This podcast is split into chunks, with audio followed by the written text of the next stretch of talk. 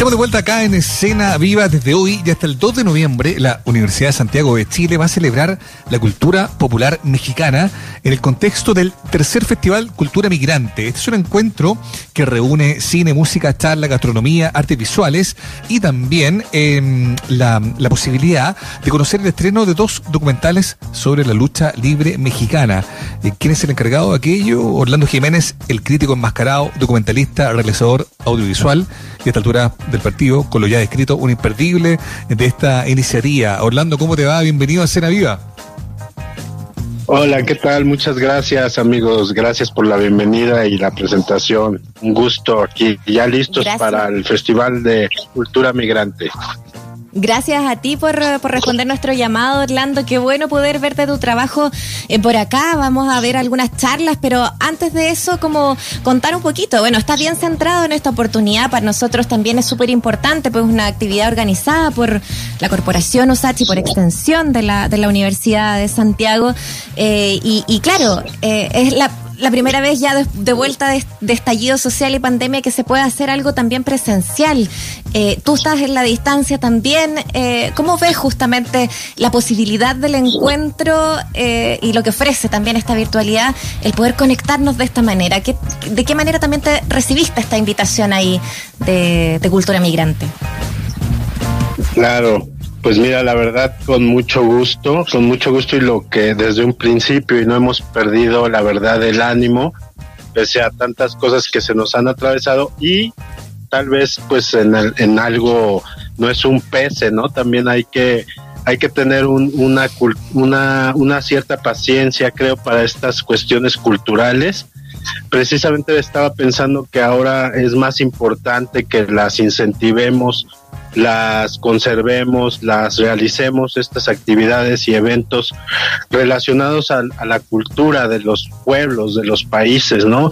Eh, creo que ese es un momento importante como civilización, como humanidad, en, en estos momentos de reconstrucción o de, de cierta reactivación pues no olvidar este lado que nos siempre nos nutre el espíritu, que siempre nos nutre eh, la personalidad, las ganas de hacer nuestras cosas, ¿no? El arte, la cultura, mm. y pues entonces vamos a aprovechar también las nuevas tecnologías y, y, pues hacer, ya, hacerlo realidad, porque ya se, se va a culminar, ¿no? Hace, como mencionabas, comenzamos en 2019 pues todos creímos que de una manera normal la edición del festival, pero pues las circunstancias nos hacen terminarlo casi dos años después y con mucho gusto, como decías, vamos a, presentar dos documentales. Yo me he dedicado a, a, la realización de documentales acerca de la lucha libre, Así es. porque me he dedicado antes de eso a, a la investigación. Entonces, para mí es una, una manera ideal la, la, el lenguaje cinematográfico y el documentalismo para entregar los resultados de lo que yo investigo, en este caso la vida y la acción en dos arenas de lucha libre, este espectáculo deportivo y ahora también parte de nuestro patrimonio cultural cada vez más reconocido.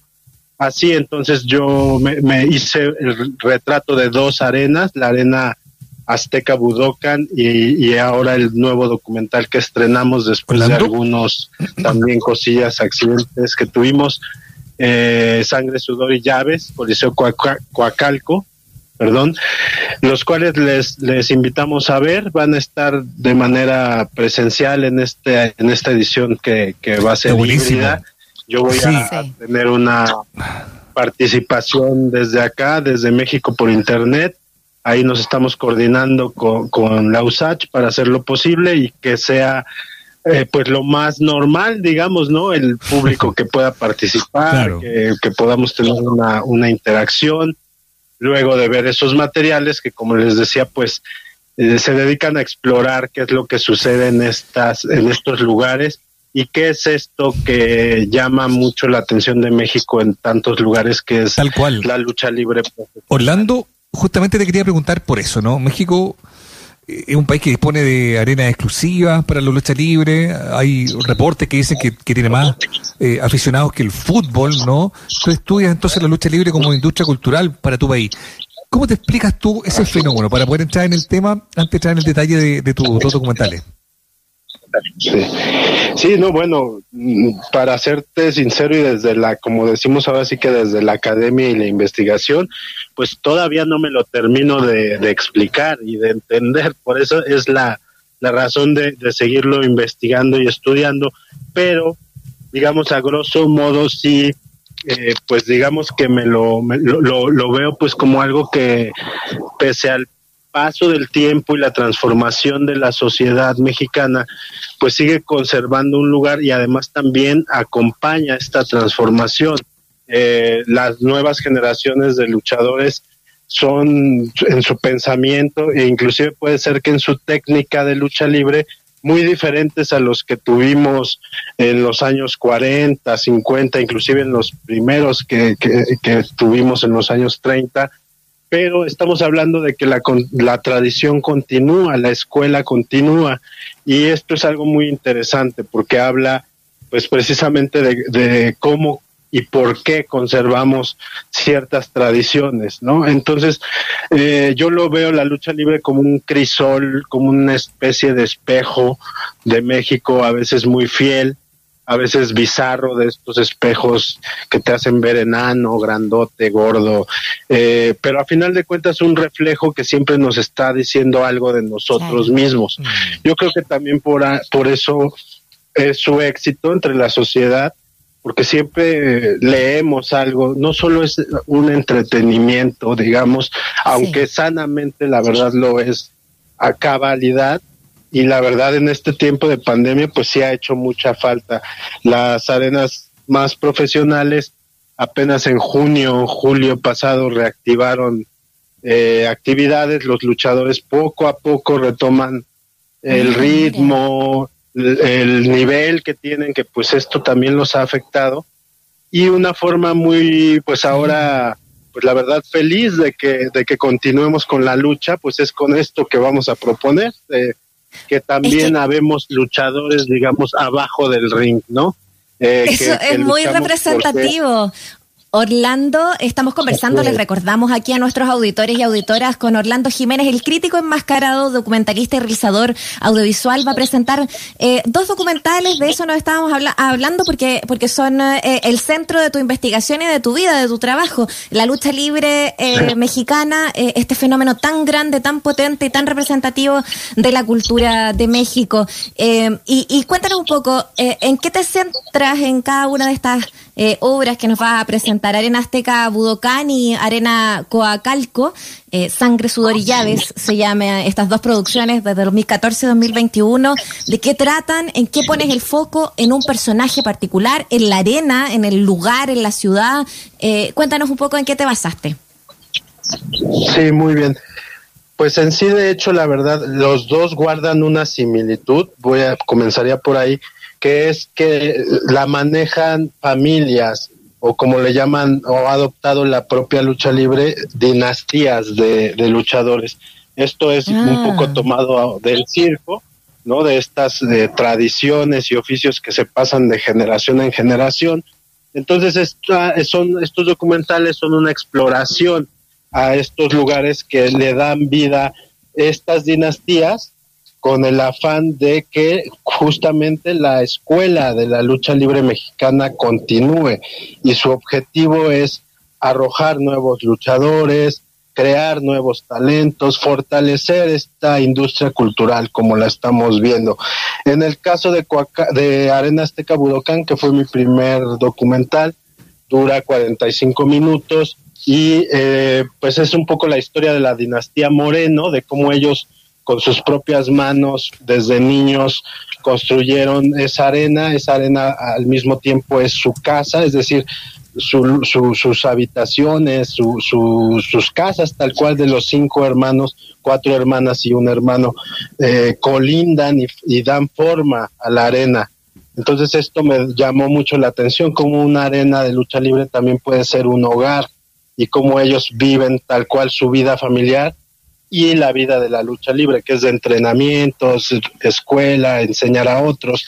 Y Colis Sangre, Sudor y Llaves, Coliseo Coacalco también es eso, es una escuela, pero manejada por la dinastía del el justiciero, de la familia Contreras, y entonces ellos eh, pues también es otra su historia, es otro su lugar, ellos rentan un lugar que prácticamente es un terreno baldío mm. Y de este terreno baldío la verdad pues sale la magia de la lucha libre de, tanto el público como los luchadores conforman un ambiente muy especial y ese de Coacalco esa es su particularidad que ahí puedes vivir un poco, te puedes transportar a la lucha libre. Es, un documental muy recomendable para tanto para quien guste mucho de este espectáculo que aquí en México y en el mundo entero la lucha libre tiene muchos aficionados, pero también es un documental que sirve de inmersión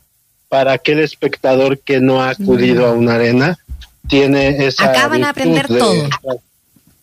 Sí, puedes, este, exacto, puedes aprender mucho de lo que siempre ves que solo son dos mujeres o dos hombres o tres contra tres pegándose ahí que no se entiende luego nada.